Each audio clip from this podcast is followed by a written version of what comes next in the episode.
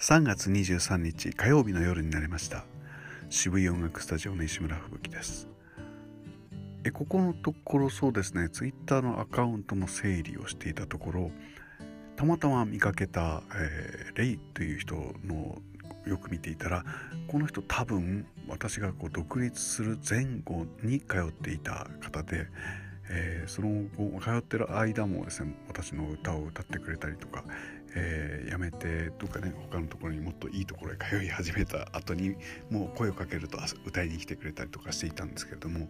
えー、この、え、プロフィールのところにこう有働のラジオのオープニングジングルを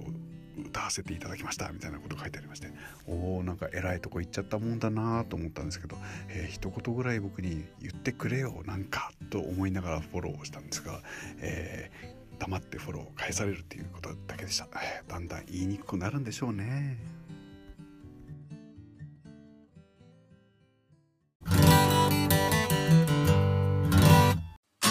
一日一日を大切にとは言いますが本当に大切にできているでしょうか？誰も答えを教えてはくれないし確かめてもくれません。だから一日の終わりにちゃんと証言しておこう。まずはやってみようか。1分キャスティング。